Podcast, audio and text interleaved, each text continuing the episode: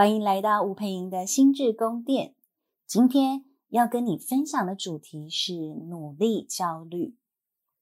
你会不会常觉得自己已经非常非常努力，可是不晓得为什么，就是已经活得这么用力的情况下，还是觉得自己的人生还不够，好像自己的人生还没有什么值得拿来说嘴、拿来骄傲的地方，甚至常常对自己的人生觉得活得非常的不满意呢？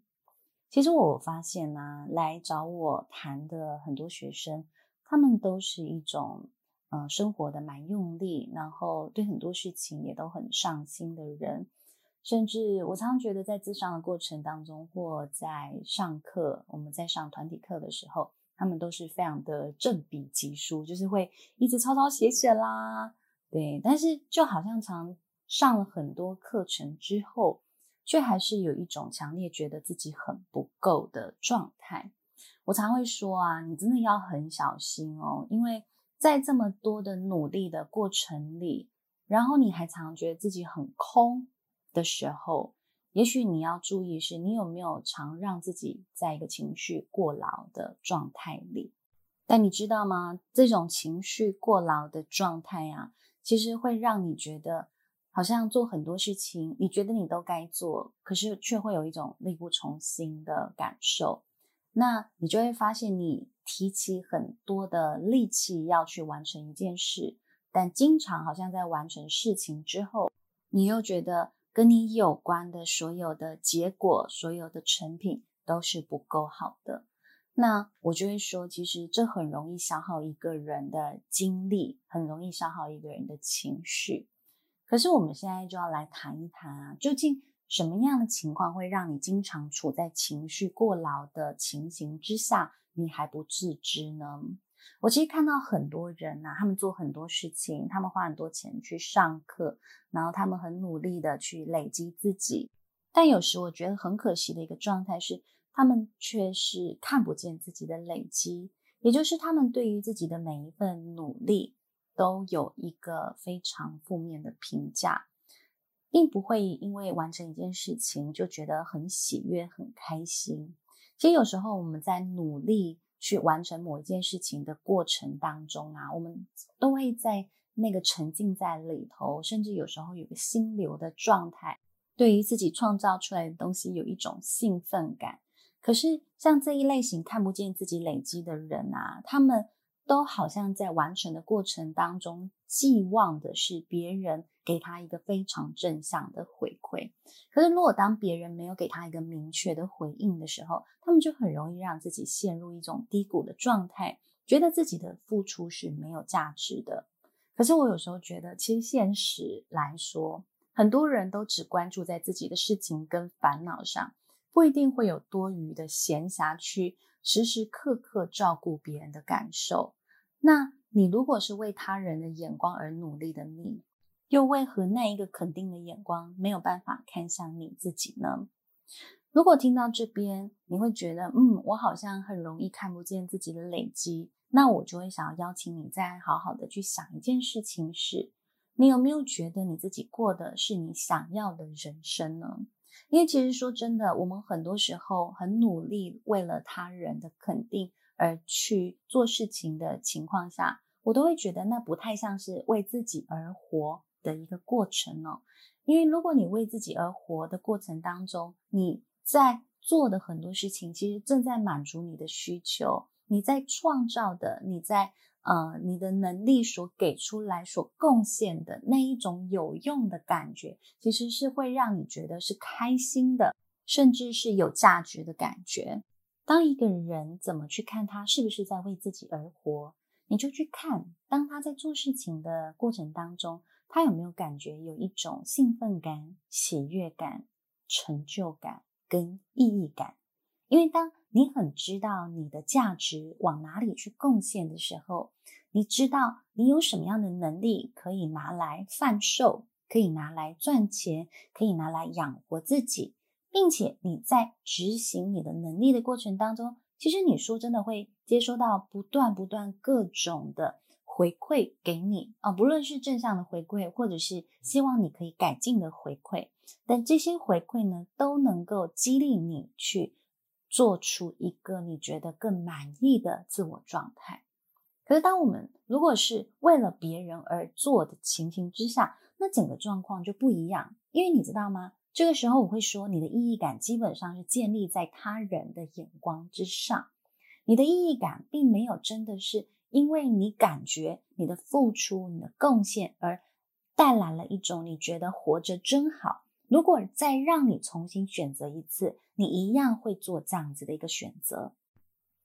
还记得我大概在大四的时候第一次接触到存在主义，那时候因为要考研究所，所以就看了很多跟存在主义有关的一些内容哦。那那时候其实说真的，念书念得好辛苦哦，然后。那种感觉就是哦，我做了好多好多的努力，可是却有一种看不到尽头，然后每一天都很痛苦的感觉。那那时候，因为呃，共同念书的伙伴真的太少，因为我从大学其实是从工业工程学系跨考到一个呃辅导咨商学系，其实是一个跨的蛮大的一个领域，所以呃那时候你知道，就是身边的支持系统其实也不太能够去理解你到底在干嘛。那你就眼睁睁的看着所有的大学同学，他们都三月份考完了研究所考试啊，因为你就大家都考台清交成嘛，很快大概三月就已经全部考完。但是我要考的可能是在四月下旬才有的一个研究所考试。那在那一股痛苦当中，其实我后来会常常觉得没有动力继续走下去，因为支持很少，然后压力太大的时候，其实就会有这种痛苦感。可是，当我每一次再回到书里头，然后我就看到这样的一句话，问我：如果让你重新选择一次，你还会再选当时的这样子的一个选择吗？结果到后面，我就发现，哇塞，我的答案是非常肯定的，我还是会再做同样的选择啊。那这时候，我就会开始理解到一件事情哦，就是当你知道你为何而活的时候，基本上任何的痛苦你都可以忍受。所以，那个我才会一直强调的是，我们能不能很清楚去知道我们为什么而活，为何而活，这样的问题都很适合在你生活当中有一点迷惘，甚至有一点痛苦指数的时候，可以好好的问自己。因为你知道，大部分的人真正开始觉醒，真的开始去思考，天哪，我这一辈子到底在干嘛的时候。往往是因为我们的人生已经遇到很重大的挫折或很重大的冲击啊，包括那个重大的挫折很有可能是你失业了啊，或你失婚了。那重大的冲击很有可能是你大病一场的时候，他才会开始去颠覆你原本的一个思考模式。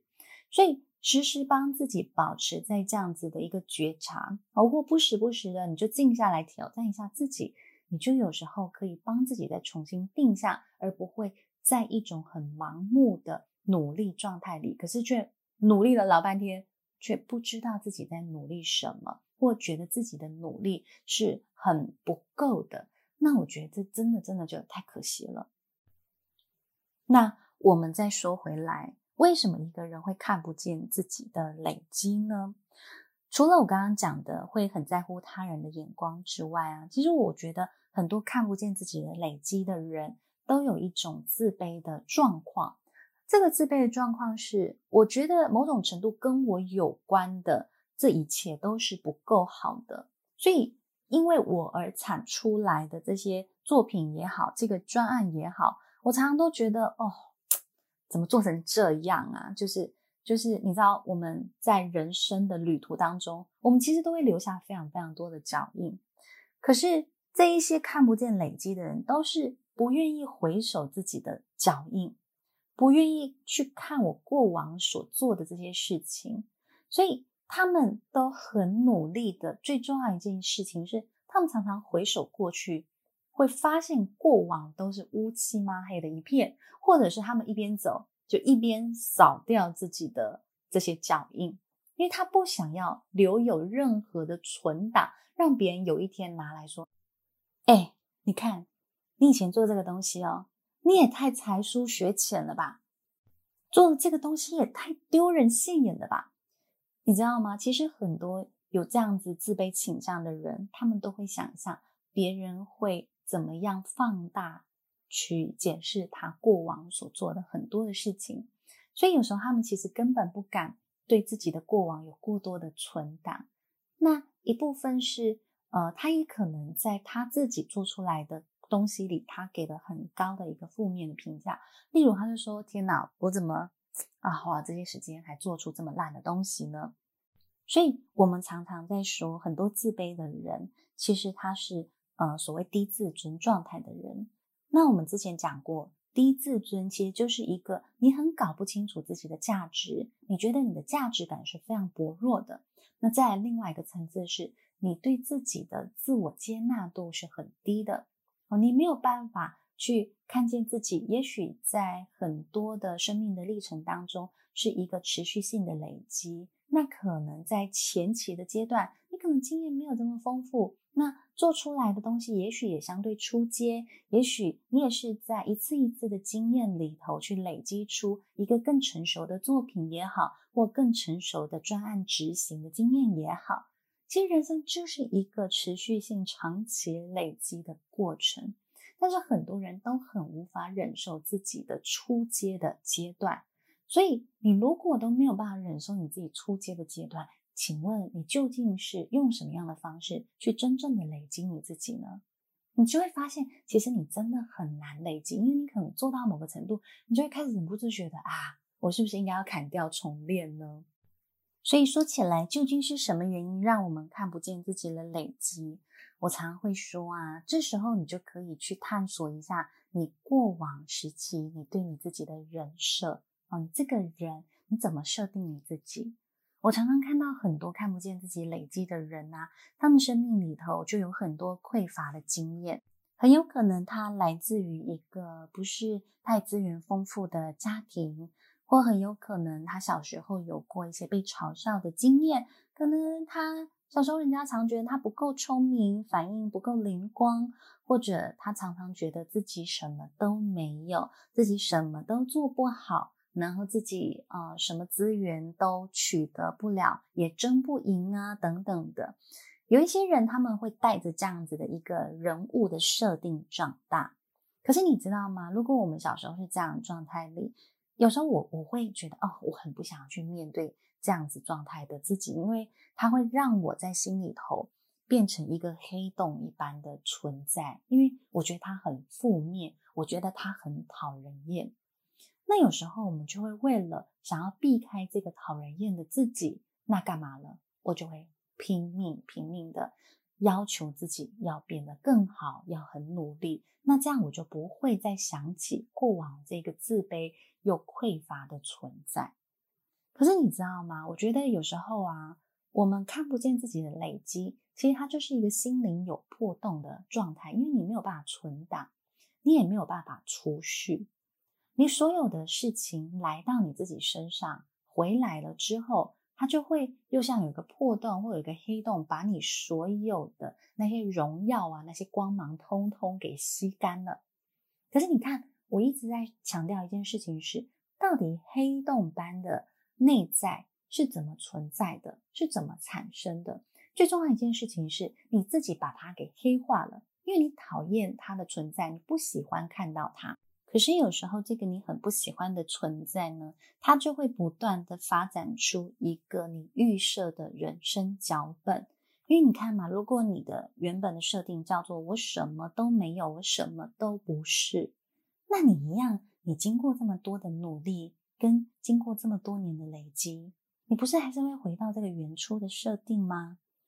那你这样一一直在穷忙的过程，又到底是为了什么？你并没有真正摆脱那个你最不喜欢的样貌，你还是在重复你最不喜欢的样貌，不是吗？所以，这个你曾经最不喜欢的存在，它就是真正造成你所谓低自尊状态的模样。我刚刚再强调一次哦，低自尊就是看不见自己的价值，又没有办法接纳自己。那你说，那？呃，我看到这个人设了，我看到这个黑洞了，请问我该怎么办？这时候我会提醒你，其实对于生命里头的黑洞，对于我们内在乌漆嘛黑的状态，其实真正的面对方式不是去逃离它，不是去呃打败它，而是我们能够温和的拿光去照射它。什么叫温和的拿光照射它？就是你可以很温柔的看向你过往这一个什么都不是的自己，好，什么都没有的这样子一个最原初的小男孩跟小女孩。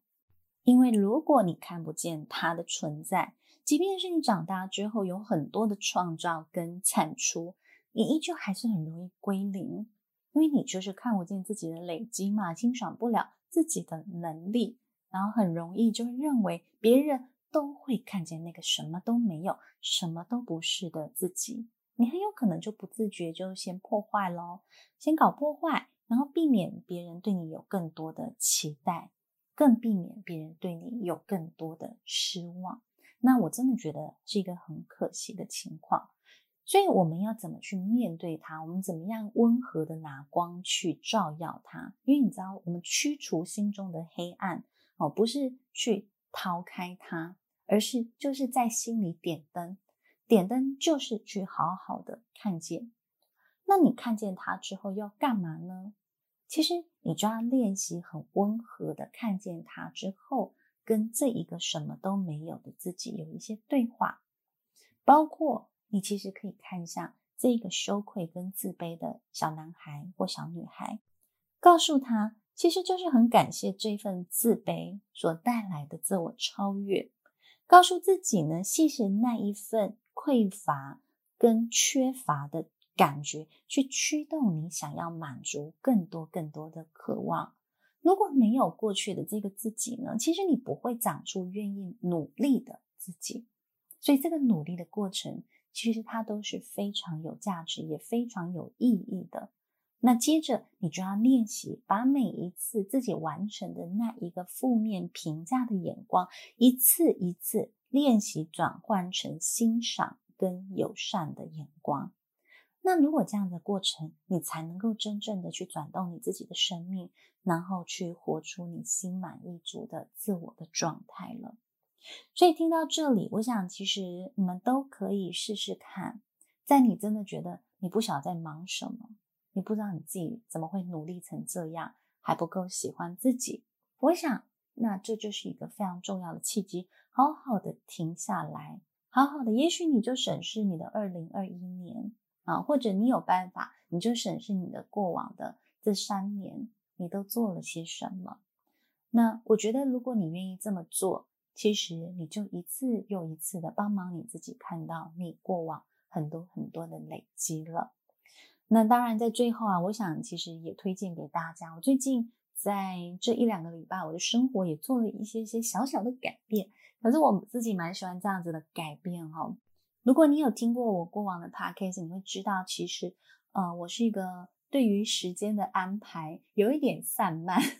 但是又会很努力要让自己的。生活非常的 organize，然后我最近就 download 了一个 app，但是这个 app 是要付费的，它是一个时间管理有关的 app，但因为我之前有用一个免费的 app 啊，但是它好像后续就没办法更新了，之后我就没有办法继续使用它。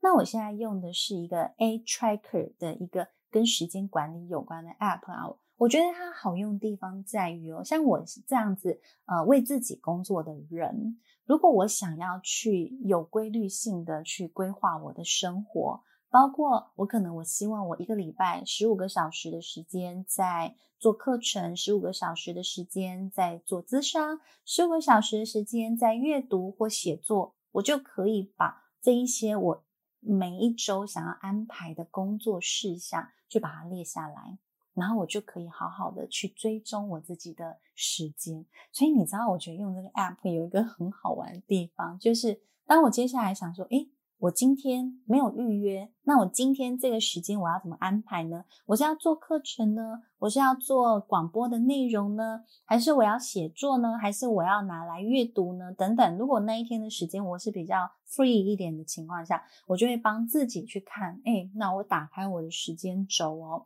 我就看一下我这一个礼拜的时间的分配状态，呃，有有没有已经有一些呃时间上的进展了。哦，那当然，我觉得相对来说，我很喜欢自己可以有一个呃自由度去安排自己的时间。可是你知道，我觉得当我这么做的时候，它带给我一个最重要的一件事情是，其实我就真的比较不会在一个一直在忙碌、一直在努力，可是却搞不清楚自己这些努力有没有真正达到我要的那个产值。所以有时候我们要能够好好的审视自己的时间花在哪里，你花的这些时间是不是够重要的？是不是？够能够 focus 在你想要做到的那一个方向。例如，对我来说，我觉得很重要的事情是，我要能够不断的有课程啊，不论是线上的课程或者是互动的课程啊，我很喜欢在这个课程的过程当中去享受。那我就要提醒自己，哎，那我这个礼拜我要花多少时间在思考跟规划课程，在凝聚课程的内容。那我就会花更多的时间在这里头。诶，那如果咨商的部分我要花多少呢？我相对来说，我咨商的时间就可以减少一些些啊、那当然，我如果要做好课程，我阅读的时间不能少哦。那我要招生，招生的时候我文章不能少，或者是我的呃 podcast 的时间不能少，我上广播的时间不能少哦。你知道，我就会好好在这个部分去思考跟规划。所以有时候帮自己去同整，哦，当然我们说我们心理的状况，如果我们都排除了，我们不会一直在这种努力跟忙碌的焦虑里头的时候，其实有时候我们在时间的规划里头，你要够认识你自己，并且你要够清楚知道你做什么事情是最开心的、最有成就感的，你其实可以帮。你的时间规划更多在那个面向里，所以有意识的去安排你的时间，我觉得这个对我们的生活的整个满意度、满足感，甚至意义感都有很高的一个影响性。所以其实就推荐给大家，你不一定要使用我刚刚说的这个 app，毕竟它是要付费的，但是你也可以从你的生活当中，光是从好好的去分类你时间的运用这件事情，我相信。就会有很大很大的帮助喽。好啊，我想我们今天 podcast 就要分享到这里喽。如果你听完之后，你会有一种感觉是，老师，可是我还是不知道我的天赋是什么。那么，亲爱的，我们在十月三十跟三十一号呢，在爱心里有开办了 MBTI 天赋探索的课程哦，你可以透过 MBTI 去更深刻的了解你的爱情的性格啦、职涯的性格啦，去了解像你这样子的一个性格呢，最适合的一种工作的生活方式或工作的内容究竟是什么。那怎么样子的一个工作的形态会带给你生活更高的满意度？那我相信，其实，在 MBTI 的这个探索里头，你就会有很大幅度的一个看见喽。那详细的情况呢，你可以在下方的说明栏有报名的资讯，都欢迎大家参考喽。那我想，我们今天就要在这里跟大家说再见喽。如果呢，你很喜欢我们的 Podcast，欢迎你留言、订阅跟分享。那也欢迎你可以分享给你身边你觉得他现在正在迷惘的朋友，让他们更知道怎么样去找到人生那一条更满意的道路。我相信你这么做就是功德无量喽。好啊，我们下次见喽，拜拜。